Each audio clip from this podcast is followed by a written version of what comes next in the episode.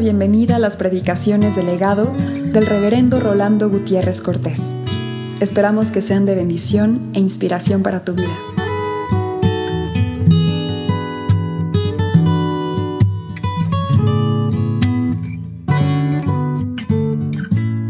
Romanos en el capítulo 6, donde dice, ¿qué pues diremos? ¿Perseveraremos en el pecado para que la gracia abunde? En ninguna manera, porque los que hemos muerto al pecado, ¿cómo viviremos aún en él? ¿O no sabéis que todos los que hemos sido bautizados en Cristo Jesús hemos sido bautizados en su muerte?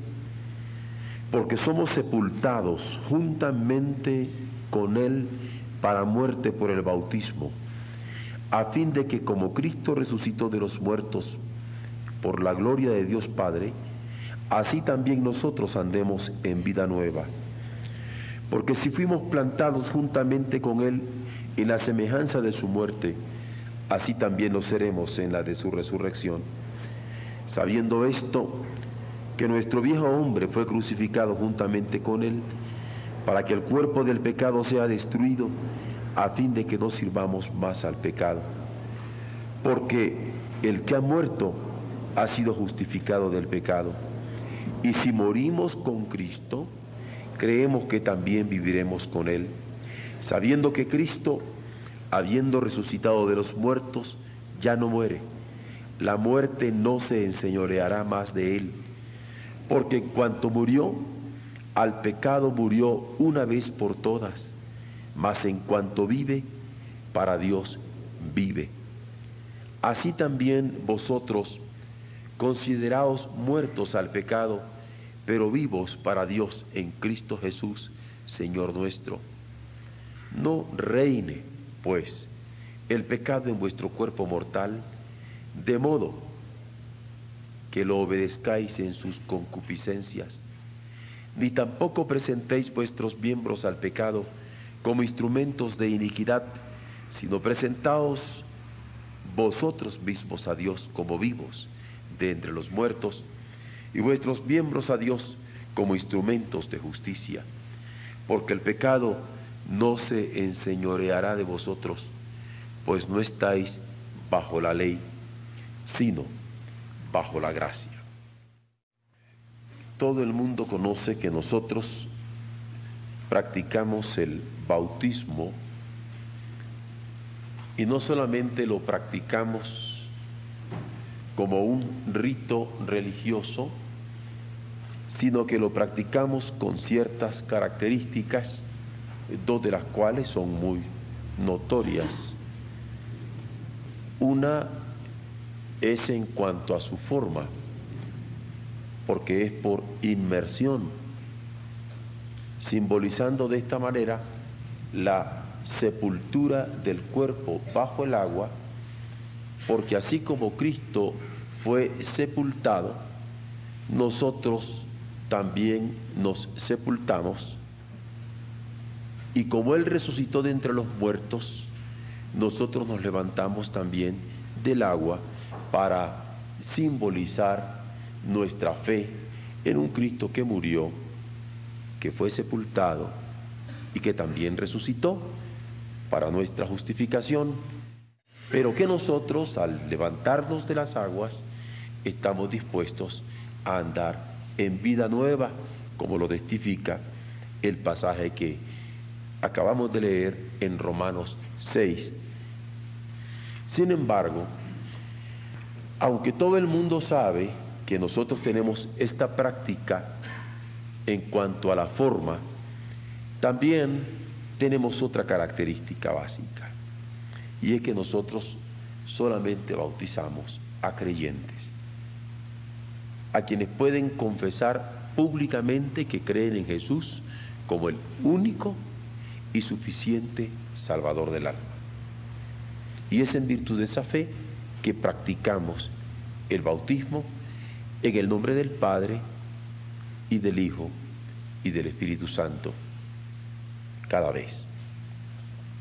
No obstante, hay algunas razones por las que nosotros practicamos este bautismo de esta manera. Y son razones que queremos explicitar paso a paso para que se pueda entender el trasfondo de esta práctica muy nuestra. Algunos saben, y así lo pueden indagar a través de la historia, que el bautismo se practicó desde hace muchos años, particularmente por los judíos. Los judíos lo practicaban como una práctica proselitista.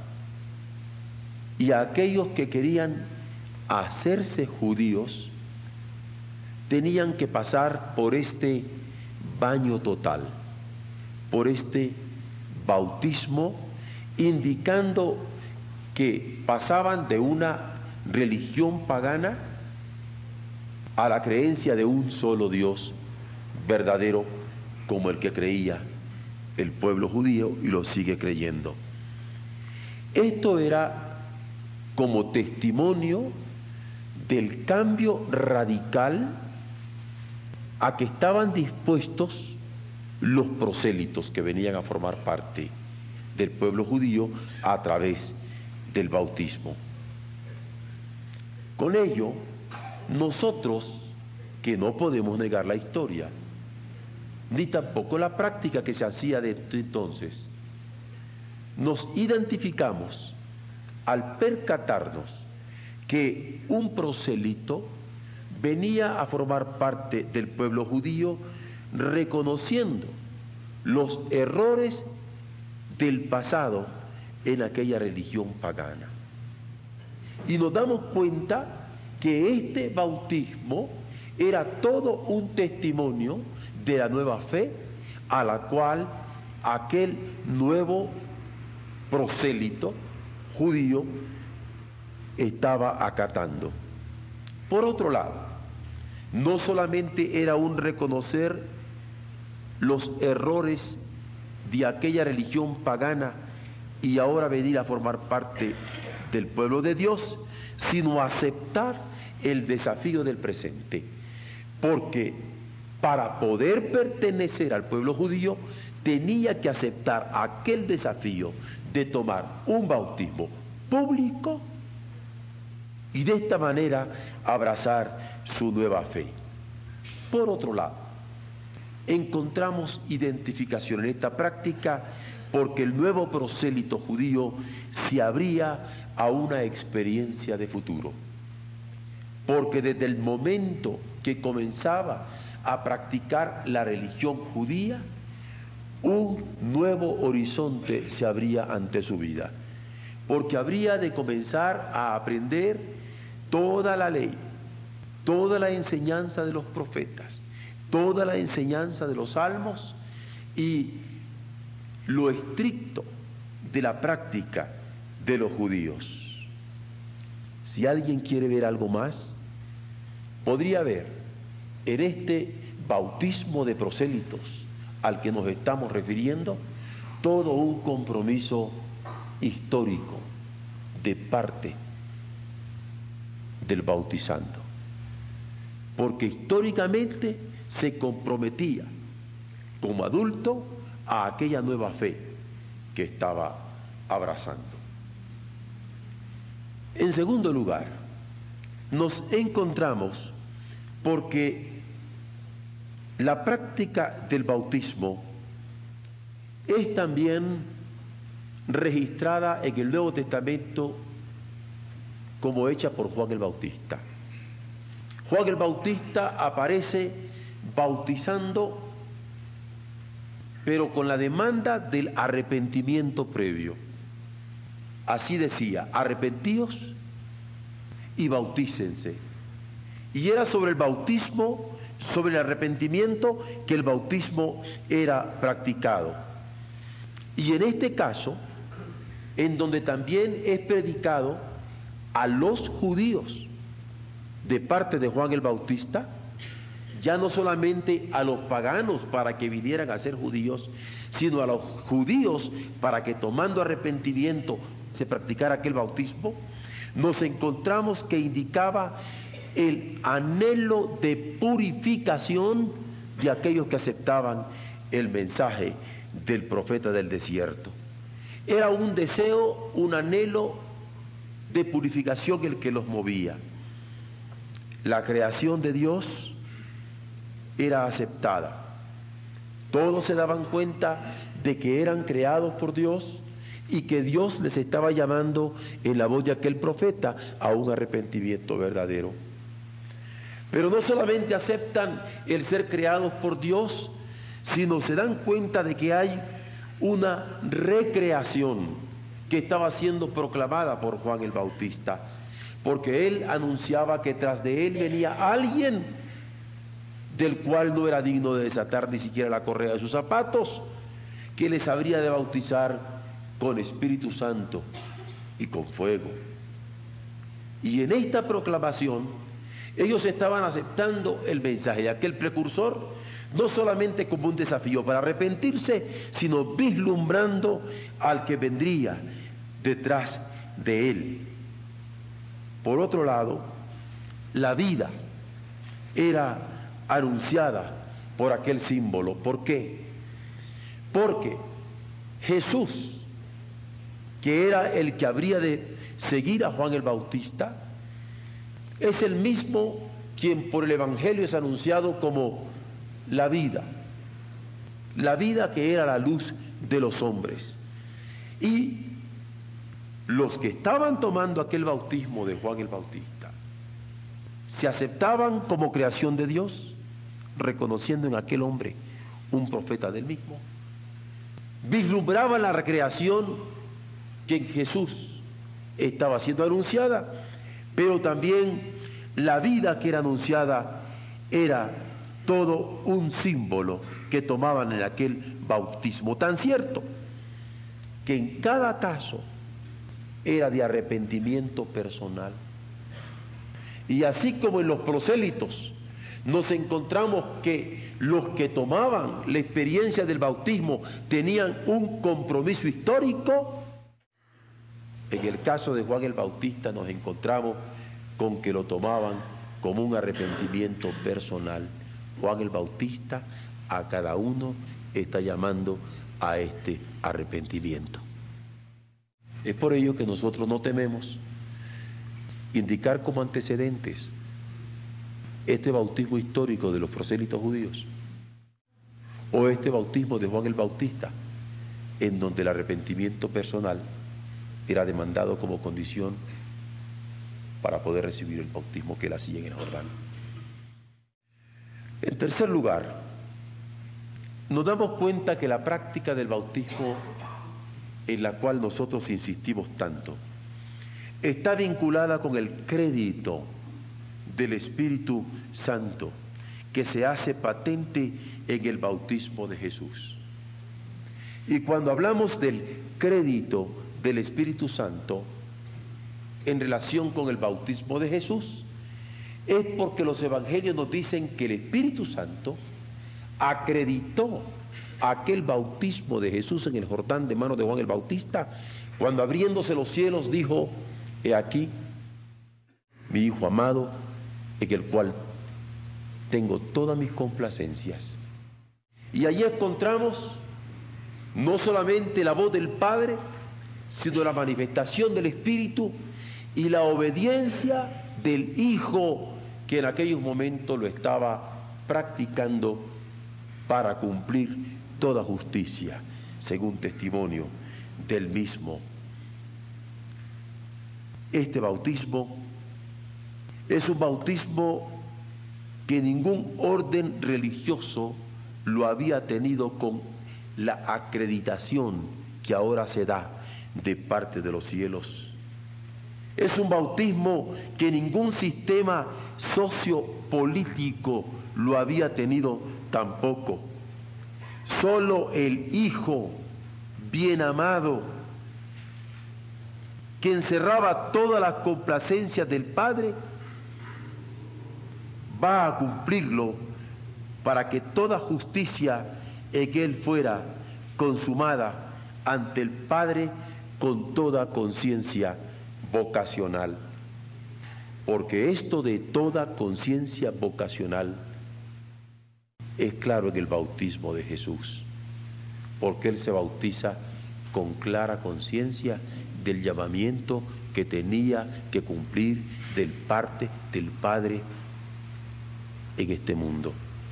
Tan cierto que con el bautismo es que Él inicia su ministerio público de vida, de sufrimiento, de muerte, de sepultura y de resurrección y de ascensión que posteriormente nosotros vamos a encontrarnos en los evangelios.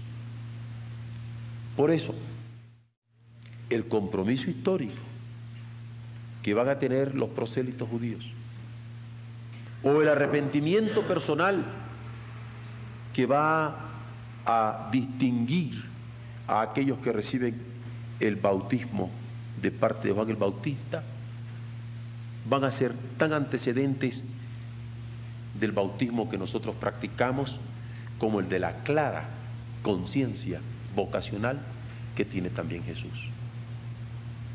Y así, en el caso nuestro, cuando alguien confiesa a Jesús como el único y suficiente Salvador de su alma para recibir las aguas del bautismo, también está asumiendo un compromiso histórico, declarando un arrepentimiento personal y confesando una clara conciencia vocacional para ejercer en el seno de la iglesia el ministerio de reconciliación que Dios nos ha dejado a nosotros que cumplir. En cuarto lugar, nosotros también tenemos la práctica del bautismo porque hay una legitimación de parte de Jesucristo. Cuando Él, como ejemplo, se bautiza, dando su aprobación cuando los apóstoles, a los que Él habría de enviar para proclamar el Evangelio, bautizan y Él con todo su corazón lo aprueba. Y además, cuando de una manera muy clara va a darlo como un mandato en lo que nosotros conocemos con el nombre de la Gran Comisión, al decirle a sus seguidores, ir por todo el mundo, predicar el Evangelio a toda criatura, enseñándoles todas las cosas, bautizándoles en el nombre del Padre y del Hijo y del Espíritu Santo, de manera que no solamente su ejemplo, cuando se bautice en lo personal, o su aprobación cuando el bautismo que hacen los apóstoles lo está probando siempre, sino también su mandato, son elementos que nosotros tenemos como antecedentes para esta práctica del bautismo que llevamos a cabo en el seno de nuestra denominación como bautistas.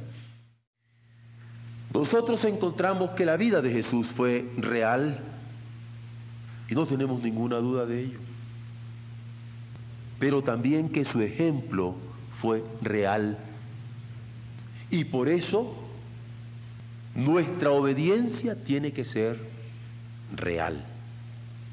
Nos hallamos con que su palabra es verdad y que su aprobación es el aval de la legitimación de este bautismo.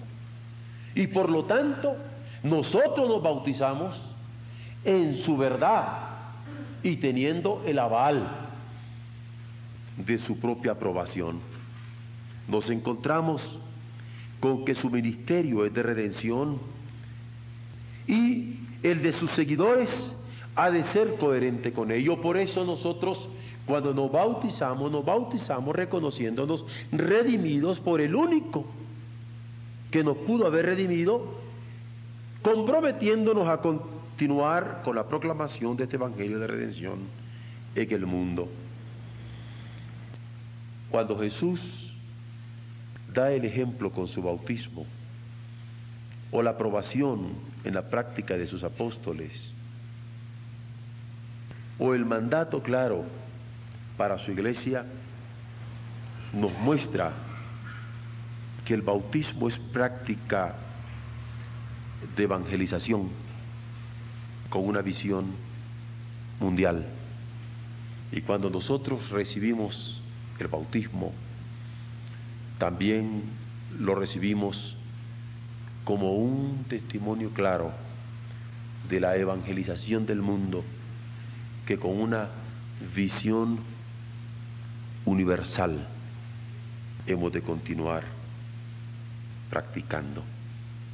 Pero en quinto lugar, tenemos que el bautismo es todo un símbolo de la muerte, la sepultura, la resurrección de nuestro Señor. Y al decir que es un símbolo de esta muerte, de esta sepultura, de esta resurrección, no solamente es un símbolo en tanto que recuerdo, memorial de parte nuestra, no, que estos elementos constituyen el meollo de la predicación del Evangelio. Porque no hay Evangelio de parte de Dios en donde se pueda ignorar la muerte de Jesucristo. No hay Evangelio de parte de Dios en donde se pueda ignorar la sepultura de Jesucristo. Y no hay evangelio de parte de Dios en donde se pueda ignorar la resurrección de Jesucristo.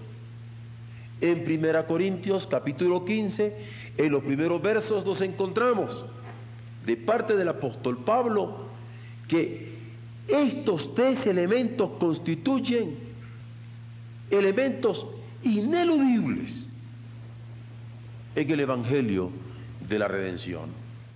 De modo que cuando nosotros practicamos el bautismo, sí practicamos como un símbolo de la muerte, sepultura y resurrección de Cristo a nivel de historia, porque lo creemos así, pero también porque encierra el contenido de nuestra fe, como nos ha sido revelado en el Nuevo Testamento. ¿Y por qué en su muerte? Porque en la muerte que conocemos el amor. Yo no puedo conocer mayor amor de parte de Dios que el que haya dado a su Hijo para que muriera en mi lugar. Yo no puedo conocer más intenso amor de parte del Padre que el que Jesús murió en mi lugar. Y cuando me bautizo, testifico que soy un creyente de ese inefable amor, en donde siendo aún pecadores, el Hijo vino a morir por nosotros.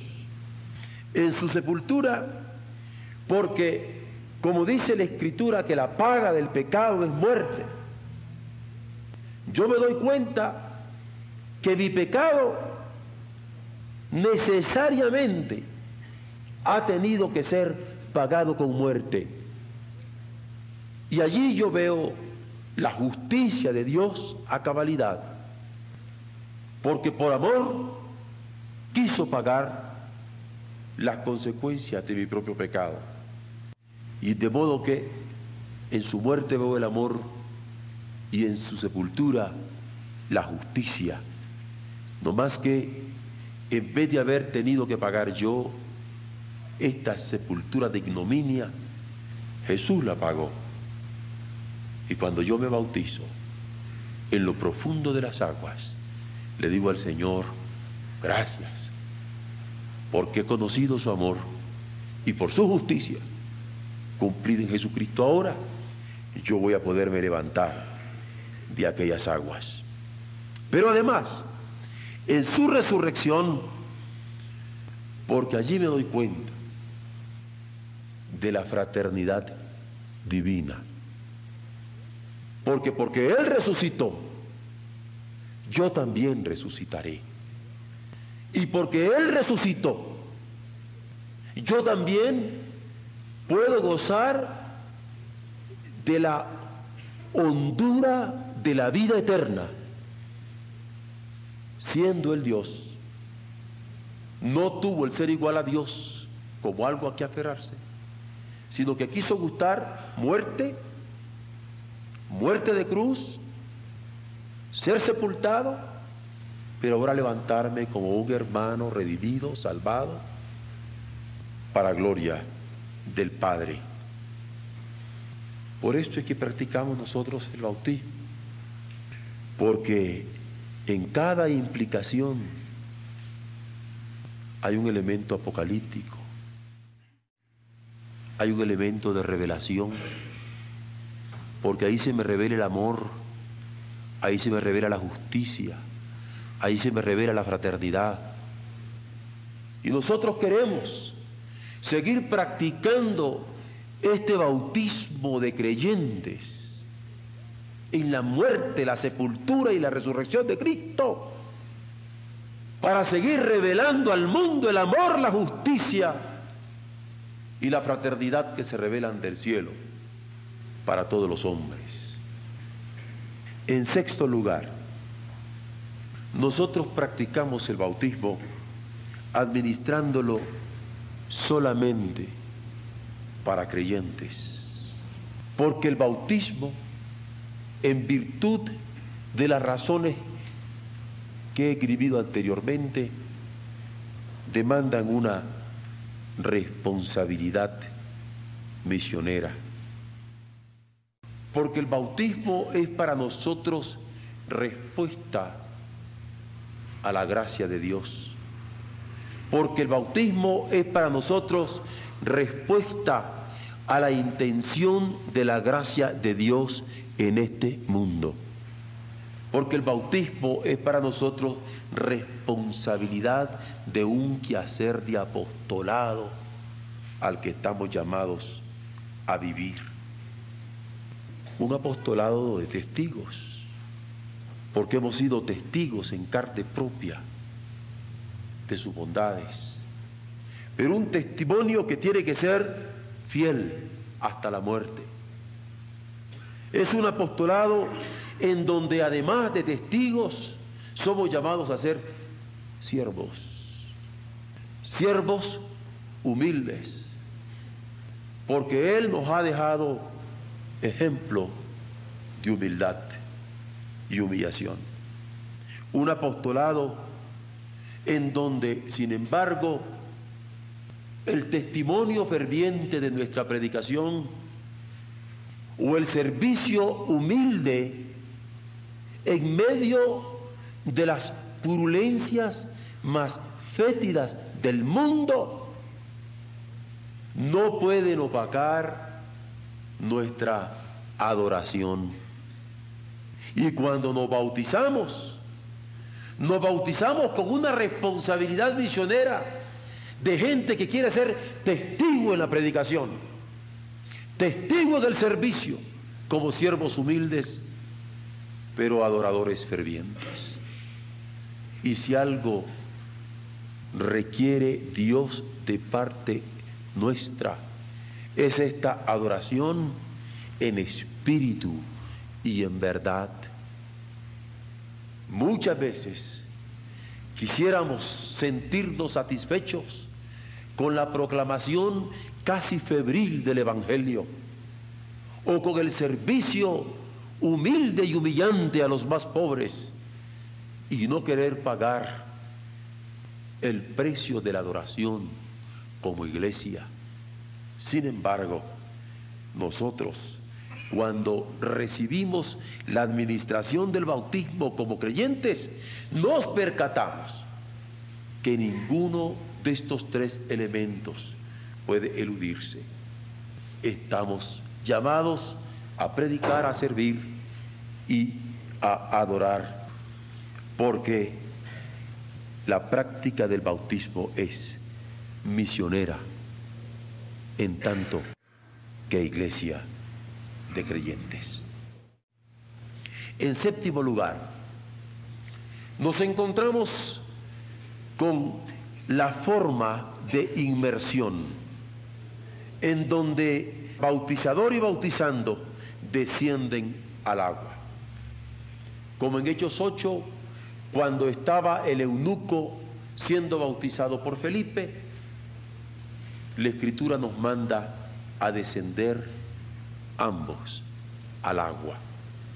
Porque bautizador y bautizando descienden al campo común de la obediencia, en donde bautizador y bautizando se identifican como receptores de la gracia del Señor, donde bautizador y bautizando a través de los siglos tienen que descender al agua como todo el pueblo que se ha comprometido con su fe a través de los años, como descendió Pedro a ser bautizado, o como descendió Pedro a bautizar después, todos los siervos de Dios a través de las edades hemos de seguir descendiendo vez tras vez con cada creyente que el Señor pone al alcance de nuestro ministerio para recibir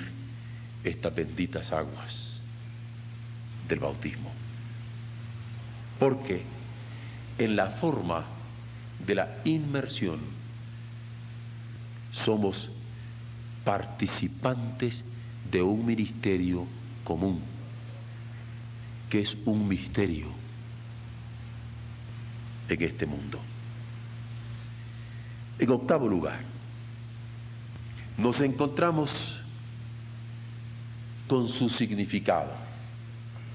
Un significado de vida vieja a vida nueva, porque el que está en Cristo es nueva creación. Las cosas viejas pasan, y aquí todas son hechas nuevas. Y si hay hermosura en el símbolo de la muerte, la sepultura y la resurrección de Cristo, no es menos elocuente el significado de una vida vieja a una vida nueva de parte del creyente que sigue alentando la proclamación del nuevo nacimiento que indicó Jesús como necesario en el reino de Dios, de acuerdo a los testimonios de los evangelios cuando hablaba con Nicodemo. Este significado de una vida vieja que se deja a una vida nueva que se inicia tiene toda la trascendencia de proyectos subjetivos. Si alguien ha pensado que la fe es un proyecto subjetivo, en el bautismo nos hace ver que el proyecto subjetivo trasciende, porque de manera objetiva, palpable y sensible se reciben las aguas del bautismo. Esto trasciende los proyectos históricos, porque más allá de los elementos de la historia, Dios nos está permitiendo ver las posibilidades del reino. Es más, como dice nuestro himno, cuando la trompeta suene en aquel día final, y el alba eterna rompa en claridad, cuando las naciones salvas a su patria lleguen ya y que sea pasada lista, a mi nombre yo feliz responderé.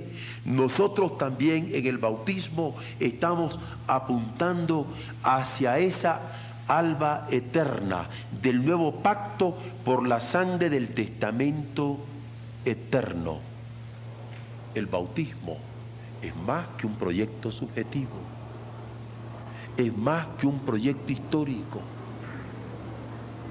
es de trascendencia eterna. Porque como nosotros hemos pasado de vida vieja a vida nueva, este mundo será caduco. Y estos cielos que ahora vemos serán caducos porque de acuerdo a nuestra fe, habrá un nuevo cielo y una nueva tierra en el poder glorioso de la resurrección de nuestro Señor. Y en este bautismo se enciende esta llama de fe escatológica,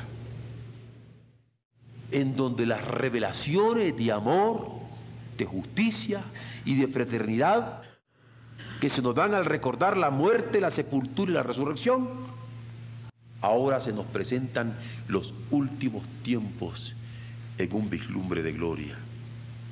En noveno lugar, tocamos con la práctica del bautismo la prefiguración de un mundo nuevo.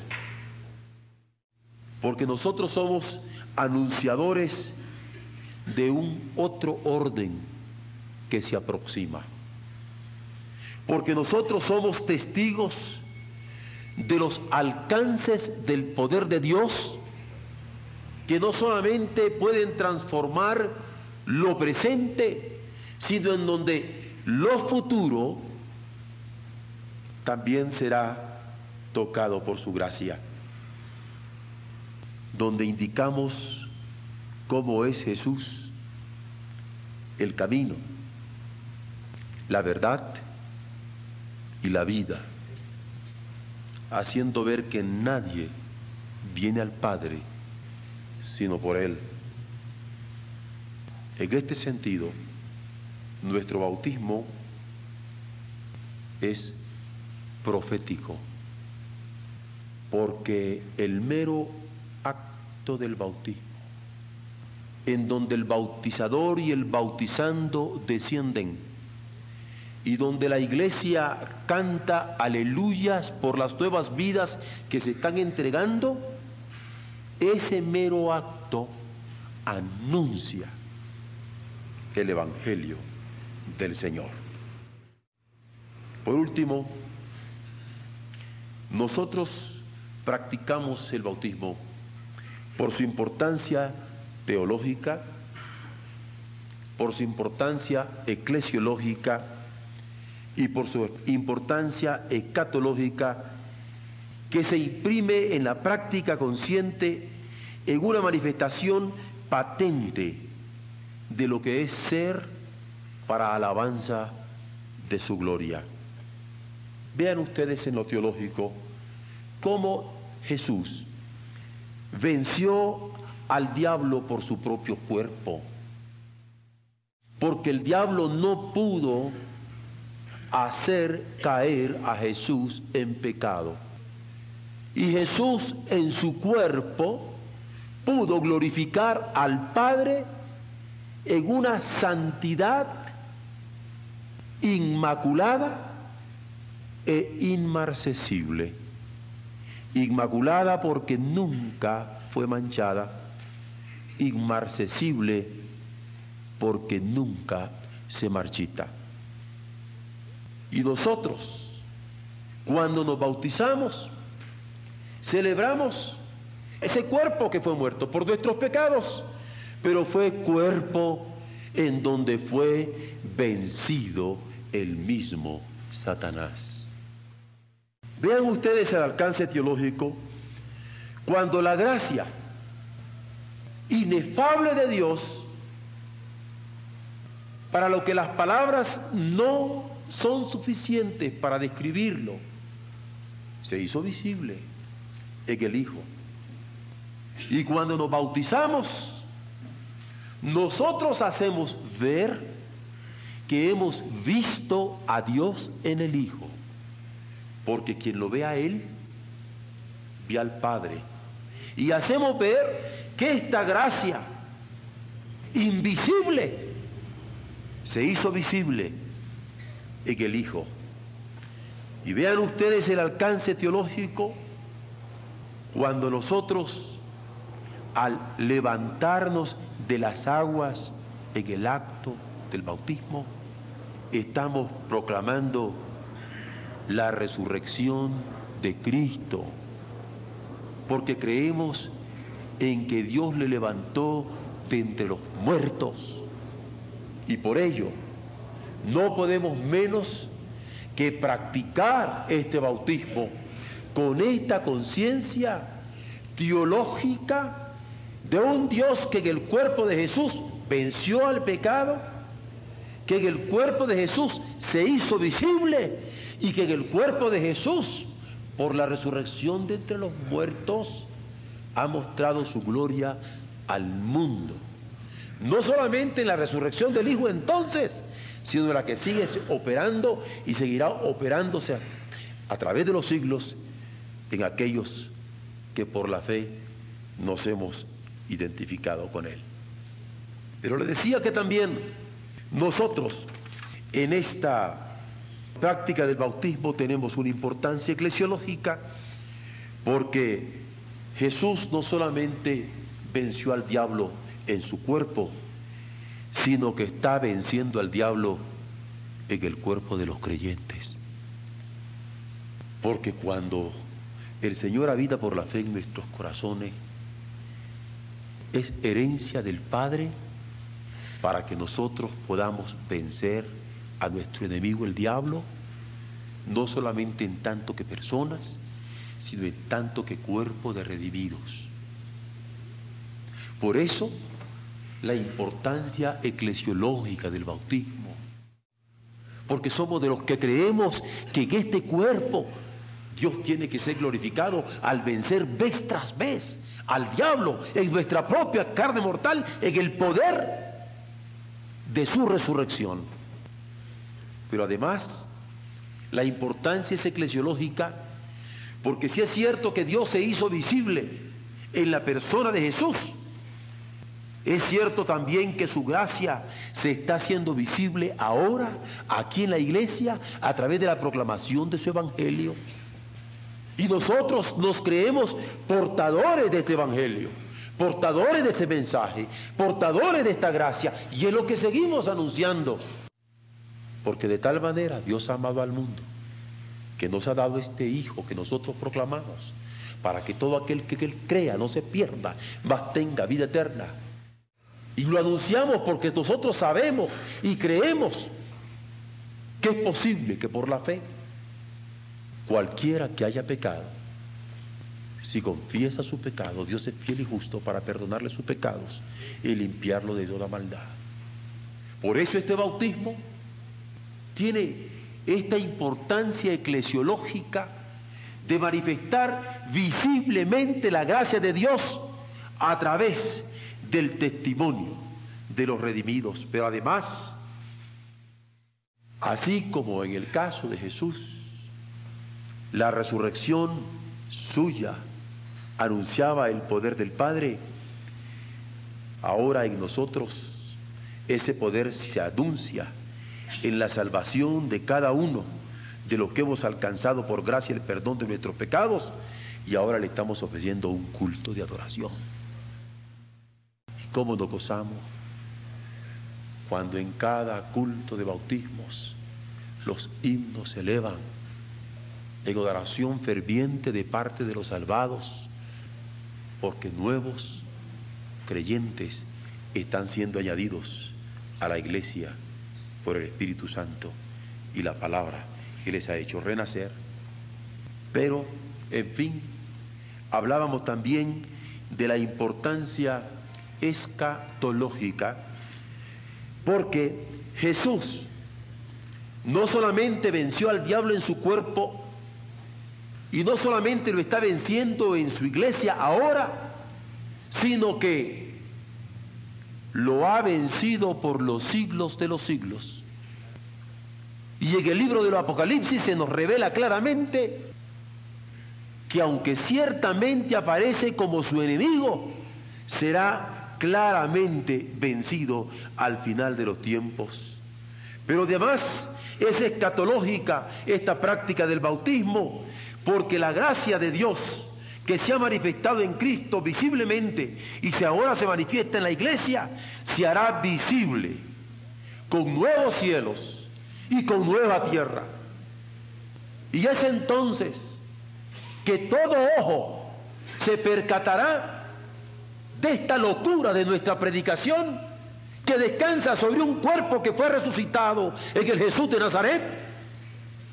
En estos cuerpos que creemos que tienen el germen de la resurrección, también por la fe, porque entonces verán a cara descubierta el gran poder de Dios con estos cielos nuevos y esta tierra nueva. Y cuando nosotros practicamos el bautismo, nosotros lo practicamos con esta plena conciencia de un Cristo, palabra eterna, creadora del Señor, que hará estos cielos nuevos y esta tierra nueva. Pero en fin, no solamente estamos celebrándolo en la resurrección de Cristo o en la resurrección que se manifieste en la salvación de los creyentes que le adoran, sino también que habrá una liberación cósmica que será hecha. Porque habrá una transformación total en la que nosotros creemos.